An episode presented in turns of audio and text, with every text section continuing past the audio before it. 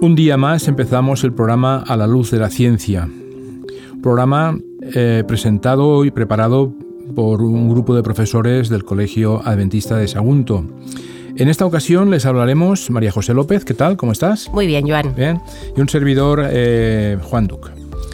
Hoy queremos abordar un programa que podríamos titularlo de esta manera. ¿Cuándo habrá una cura definitiva para el Alzheimer? ¿Vale? Importante, importante, respuesta. Normalmente cuando eh, nos diagnostican una enfermedad, nos diagnostican, perdón, una enfermedad, eh, le pides al médico o el médico te da un medicamento.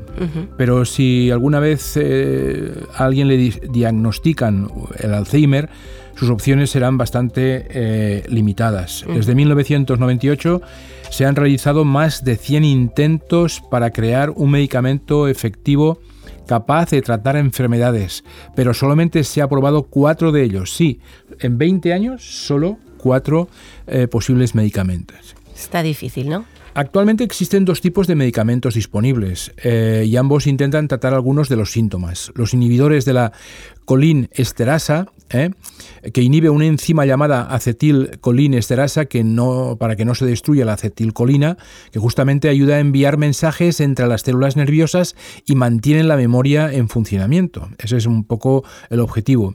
Y el otro tipo de medicamento se llama el receptor NMDA se trata de bloquear los efectos de una sustancia química denominada glutamato que se libera en cantidades excesivas en los cerebros de las personas con Alzheimer y causa daños en las células cerebrales. Es posible que estos medicamentos no sean maravillosos, pero para Jeff Cunningham la llegada de los inhibidores de la colinesterasa en 1993 y 1996 fue un cambio de paradigma en este campo. La razón él decía él, por la que siento tanta pasión por los ensayos clínicos es que yo he visto el cambio que se produce al pasar de no tener nada que ofrecer a disponer de algo. Y eso es una enorme diferencia en lo que respecta a nuestra forma de trabajar con las familias. Pero necesitamos cada día medicamentos más potentes. Sí, eh, Cumming realmente eh, pues podemos ver que en 2014 publicó un artículo en la revista de Alzheimer's Research Therapy en el que analizaba los ensayos clínicos de medicamentos para la enfermedad del Alzheimer. Esto se realizó entre el 2002 y el 2012 la tasa de fallos fue del 99,6%. ¿eh? Fíjate que, es un porcentaje todavía muy elevado. Y aunque es una cifra muy poco alentadora, eso no le desanimó. Él decía que ahora sabe muchísimo más que cuando comenzaron la labor de fabricar esos medicamentos. Disponen de técnicas de imagen con pruebas para el amiloide y el tau que pueden definir a los pacientes mucho mejor. Entonces es una forma de tener más oportunidades de medición mejor en lo que respecta a cómo funcionan los medicamentos. Aquí él está hablando pues que hay distintas etapas de comprobación de los fármacos. El primero que es un ensayo bastante pequeño, se analiza qué cantidad de medicamento es segura administrar, cuáles son sus efectos secundarios, cómo lo soporta el organismo y qué efecto, si es que hay alguno, tiene sus objetivos. Y la segunda fase va un poco más lejos, porque suele contar con la participación de más personas y si esto tiene éxito, el medicamento entonces ya pasaríamos a la fase 3, en la que participa todavía más gente. Esto ya es aleatorio y si tiene éxito hará que ese medicamento entre en desarrollo y se consiga autorización para su uso. La verdad es que es interesante ver cómo hay un procedimiento a, realizar y bueno, eh, están luchando para conseguir sus objetivos. Y fíjate, bien que tú has comentado que eh, bueno, que hay muchos fallos, lo cual quiere decir que es un procedimiento largo, costoso y a veces difícil de encontrar. En el Reino Unido existe un ejemplo de lo que estamos hablando. La Dementia Discovery Fund se, se estableció cuando David Cameron era presidente del G8 como parte del compromiso para encontrar un tratamiento que modificase la enfermedad para el año 2025. Está dirigido por Kate Bigman y su equipo ha recaudado ya 250 millones de libras de inversores estratégicos, entre ellos los laboratorios farmacéuticos más importantes, el Ministerio de Salud del Reino Unido y entidades privadas como Bill Gates. Eh, su cometido es hacer cosas de forma distinta, analizar nuevas hipótesis, hipótesis y ampliar el alcance de sus objetivos. El motivo de la tasa de fallos a veces es del 100%, eh, comenta Kate Bingman. eh, es que la mayoría eh, de los enfoques terapéuticos se han centrado justamente en, intentar bloquear los beta amiloides. Y lo que está intentando decir es que si invirtiéramos esa, esa cantidad de dinero en otras vías, posiblemente podríamos alcanzar algo poco a poco. Es todo un proyecto, todo una, toda una lucha, todo un camino a recorrer ¿eh? y se presenta largo. Sí, cuando se investiga pensamos que la cosa va rápido, ¿eh? pero, pero vemos que no. 20 años, cuatro medicamentos y todavía pues están mirando qué es lo que puede pasar y, a ver cuál funciona. No es fácil. Cuando se, se saca un, un, fármaco, pues vemos que también ya tenido muchísimos años de experimentación. Luego tendríamos que estar tranquilos de que eso pues mm, no debería de dar ningún error, ¿no? Es verdad que todo esto es un reto y Francesca Colombo, directora de la División de Salud de la OCDE, pasa una gran parte de su tiempo enfrentándose también a ello. Ella dice, cuando hablamos de salud, estamos hablando de un sector con muchísima información. A diario se generan enormes cantidades de datos a través de encuentros y de actividades de investigación. Pero estos datos permanecen sin sellos no se comparten. En la OCDE han realizado encuestas analizando todos los distintos conjuntos de datos, desde información hospitalaria a bancos biológicos, registros de ensayos, datos de atención sanitaria primaria y cuidados y apoyo a largo plazo, y han averiguado que muy pocos países eran capaces de establecer vínculos de datos entre más de tres de estos conjuntos de forma habitual. ¿eh? Eh, Francesca Colombo eh, esgrime unas razones que justifican esa dificultad. Eh, están la complejidad de los datos y los problemas técnicos, pero también el hecho de que muchos de esos datos son de carácter personal y confidencial sobre personas concretas. Creo que la principal barrera ha sido justamente la confianza. También añadió que existen grandes riesgos si los datos no se comparten. Al hablar sobre el equilibrio del riesgo existe una tendencia a decir que hay un riesgo de mala utilización de violación de la privacidad o lo que sea, en lugar de pensar en el riesgo, no solo para la investigación, sino también para la vigilancia, para una mejor administración de los sistemas de salud y el empoderamiento de los pacientes. En realidad, no se trata tanto de los posibles riesgos que conlleva no utilizar los datos. Hay que hablar un poco de todo porque seguramente el compartir los datos podría ayudar a ese desarrollo. Claro. Y también tenemos a Jake Gauthier, director del Centro de los Estudios en Canadá. Él dice, ahora hemos llegado a un punto en el que estamos comenzando a considerar la enfermedad de Alzheimer como un complejo con múltiples causas y no habrá un solo medicamento para curarla. Será una combinación de tratamientos y necesitamos adoptar un método más sutil y personalizado. ¿Eh? Se centraban antes en solamente pues una sustancia, en una forma, y por eso pues piensan que, por ahí ya llevan muchos años y no funciona. La combinación de tratamientos es algo muy importante, sí. Claro, porque parece que son muchas causas, por tanto deben de estar pues una combinación ahí de tratamientos. Eh, dice que, bueno, pues eh, dice, vamos a ser capaces de ofrecer el tratamiento adecuado al paciente adecuado en la etapa adecuada de la enfermedad, de la misma manera que se hace, por ejemplo, cuando se investiga el cáncer. Es una filosofía muy distinta a la de hace 10 años y es muy consciente de la necesidad de que algunas de los investigadores científicas más vanguardistas se conviertan en terapias que sean accesibles y asequibles. No se mostró sorprendido de que las pruebas con un solo medicamento no hayan funcionado con personas que sufren demencia en aparición tardía. Merece la pena probar, pero tenemos que cambiar de estrategia a terapias de combinación o multimodales, ¿no? que le llama él él pues acaba explicando y dice que cree que en los últimos cinco o siete años se van a producir verdaderos descubrimientos en la detección más temprana de la enfermedad biológica. Esto nos dará esas oportunidades de probar los medicamentos muchísimo antes. No se trata de un solo medicamento, como estamos comentando, sino de varios como vemos, pues bueno, pues es otra forma de actuar. Están intentando ver que como es algo más complejo, pues solo un medicamento no funciona, tienen que hacerlo de otra forma.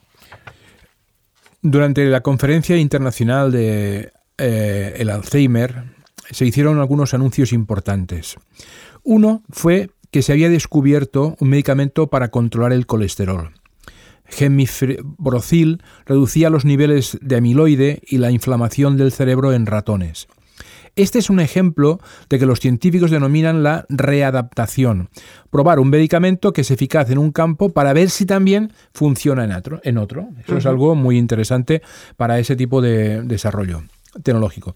El segundo anuncio fue que eh, se había descubierto que el fármaco llamado eh, VAN 2401 había reducido amiloide en el cerebro en un 85% de los pacientes y frenado el deterioro cognitivo en el cerebro de un 30%. Esto eh, está, es solamente la segunda vez que se descubre un medicamento que reduce el amiloide y el deterioro significativo de, a, la vez. Y la tercera buena noticia fue que se había comprobado que el crenezumab eh, reducía los niveles de amiloide en el líquido que rodea el cerebro y la médula espinal. Todos estos medicamentos se encuentran en primeras etapas, pero no cabe duda que son grandes indicios de esperanza como estamos presentando en este programa.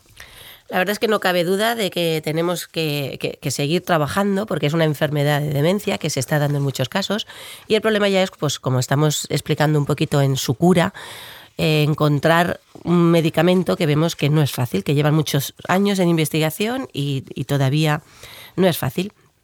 Hay un artículo en la revista Science donde Kendall Powell en el 2019 sacó y estaba hablando también justo de esa investigación del Alzheimer.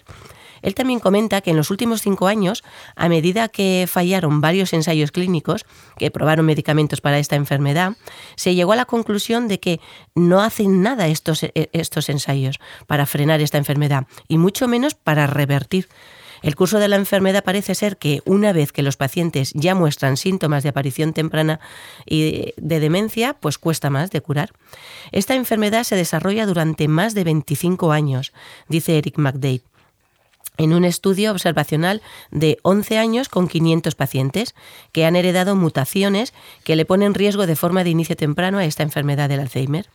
Los ensayos fallidos, junto con la constatación de que la enfermedad se desarrolla a lo largo de décadas, ha reiniciado todo el campo para desarrollar y probar intervenciones que se puedan usar mucho antes para descubrir pues, esos nuevos objetivos más allá de esas proteínas amiloides y tau que están mal plegadas entonces dice que nunca ha habido un mejor momento para pasar a la investigación del Alzheimer. Y eso es un, digamos, un mensaje de esperanza para todos, porque es una enfermedad que abarca a muchas eh, personas y pensar que estamos en un momento idóneo para llegar a eh, encontrar un fármaco que pueda, eh, digamos, curar ese tipo de enfermedad podría ser muy interesante. Sí, porque parece que estamos ante una enfermedad que es multifacética, ¿no? Tiene muchos enfoques y entonces pues se está costando un poquito más.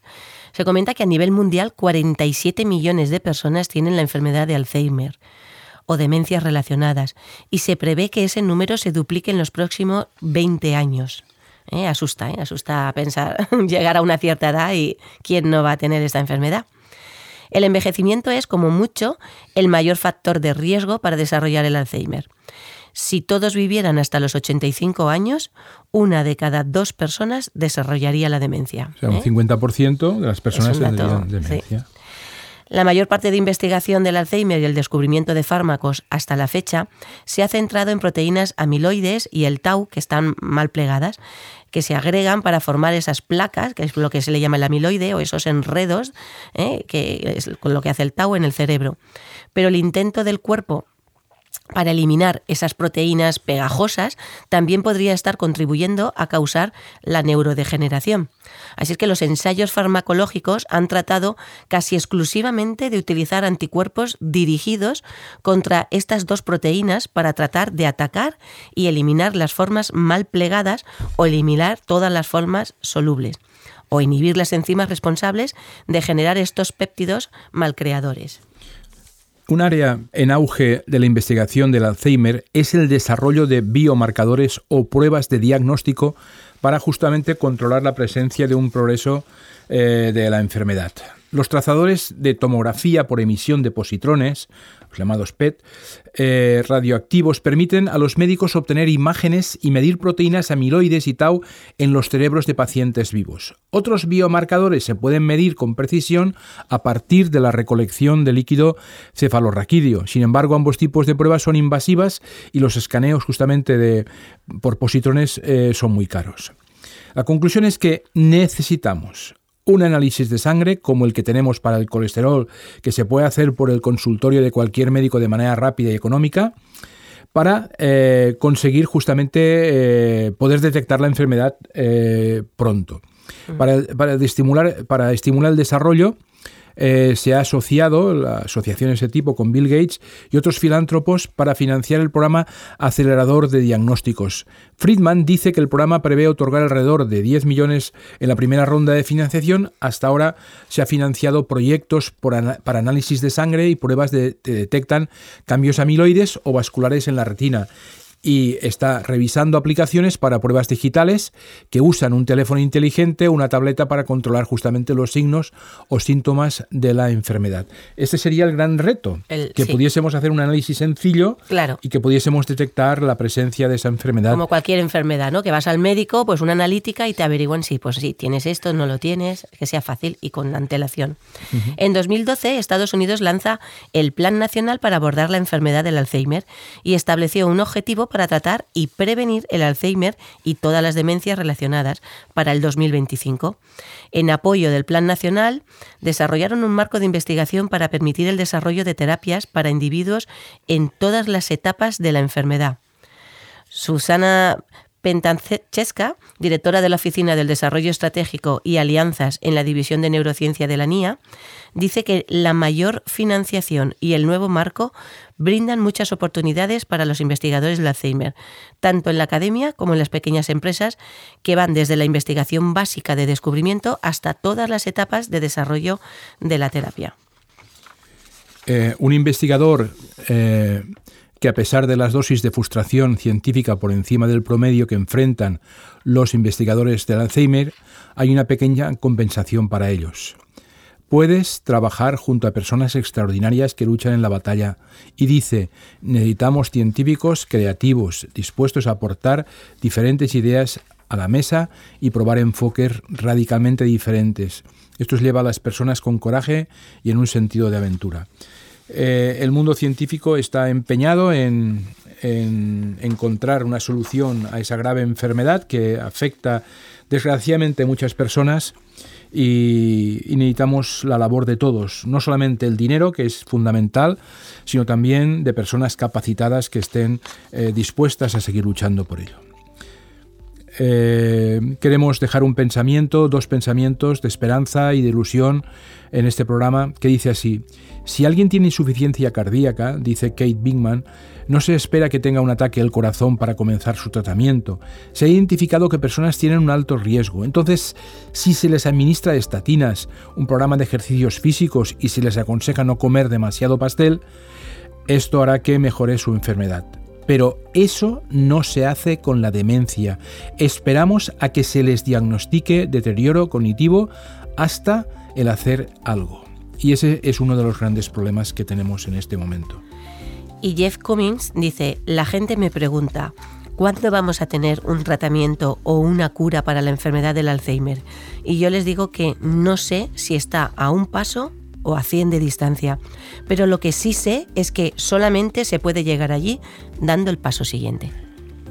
Nosotros queremos presentar este programa, hemos querido presentar para dar gracias a todo ese grupo de investigadores que trabajan para obtener soluciones al problema de una enfermedad tan importante como el Alzheimer. Les deseamos toda eh, su fortuna, deseamos que sus éxitos sean grandes y que finalmente la humanidad pueda encontrar una solución a ese problema tan grande que tenemos ahora. Si les ha gustado el programa o quieren en contacto con nosotros, ¿cómo pueden hacerlo, María José? Bueno, como siempre, pues mandando un correo al hola arroba homemedia.es o un WhatsApp al 644-560-734. Muchas gracias. Eh, queremos eh, daros las gracias también a vosotros por vuestra escucha. Deseamos que haya sido vuestro agrado y cualquier observación que queréis hacernos llegar, no dudéis. La próxima semana estaremos aquí con vosotros. Muchas gracias.